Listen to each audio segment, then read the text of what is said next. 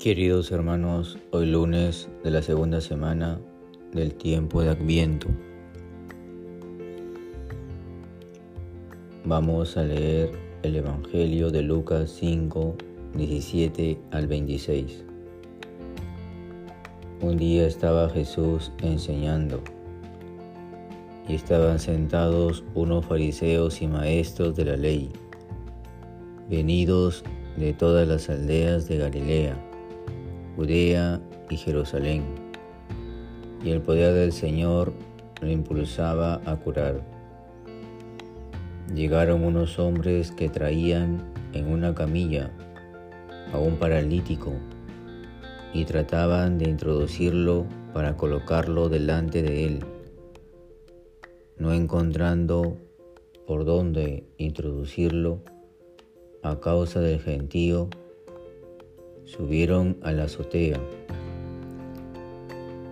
y separando las losetas lo descolgaron con la camilla hasta el centro delante de Jesús. Él, viendo la fe que tenían, dijo, Hombre, tus pecados están perdonados. Los escribas y los fariseos se pusieron a pensar, ¿Quién es este que dice blasfemias? ¿Quién puede perdonar pecados más que Dios? Pero Jesús, leyendo sus pensamientos, les replicó, ¿qué piensan en su interior?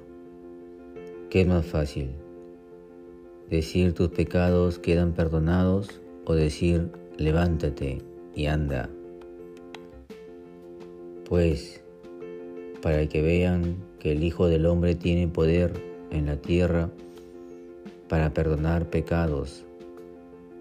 Dijo el paralítico, a ti te lo digo, ponte en pie, toma tu camilla y vete a tu casa.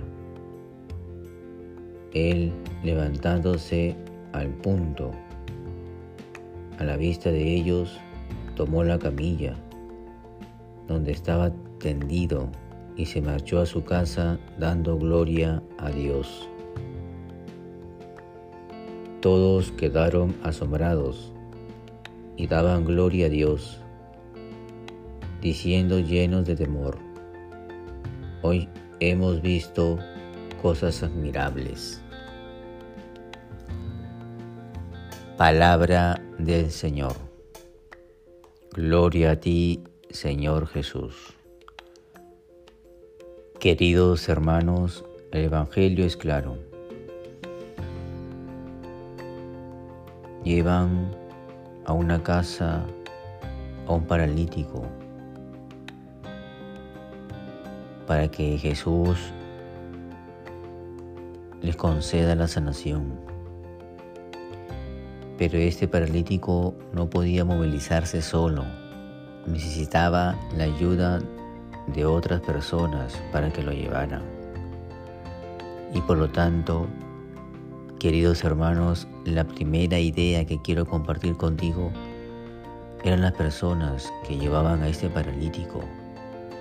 Llenos de fe, estaban convencidos que Jesús podía sanar a este hombre. Inclusive, se dan con la sorpresa que no podían entrar a la casa. Tuvieron que hacer un boquete en el techo para poder por ahí bajarlo al paralítico, porque esa casa estaba llena de gente. Te puedes imaginar la emoción de Jesús al ver tanta caridad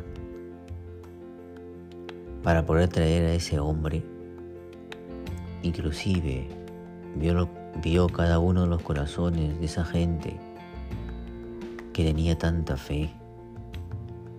Y más aún al ver al paralítico,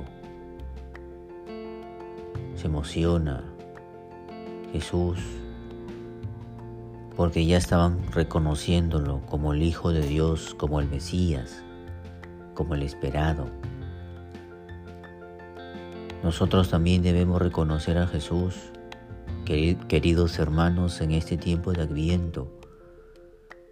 reconocerlo en la palabra, en el Evangelio, reconocerlo en el hermano, reconocerlo a Jesús en la Eucaristía, en la confesión. Así pues, este paralítico le pide al Señor de corazón su sanación.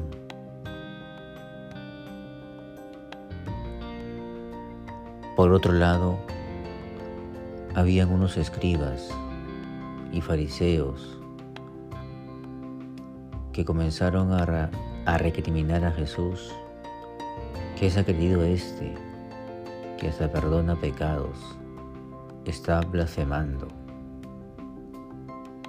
Son personas contrarias, personas negativas,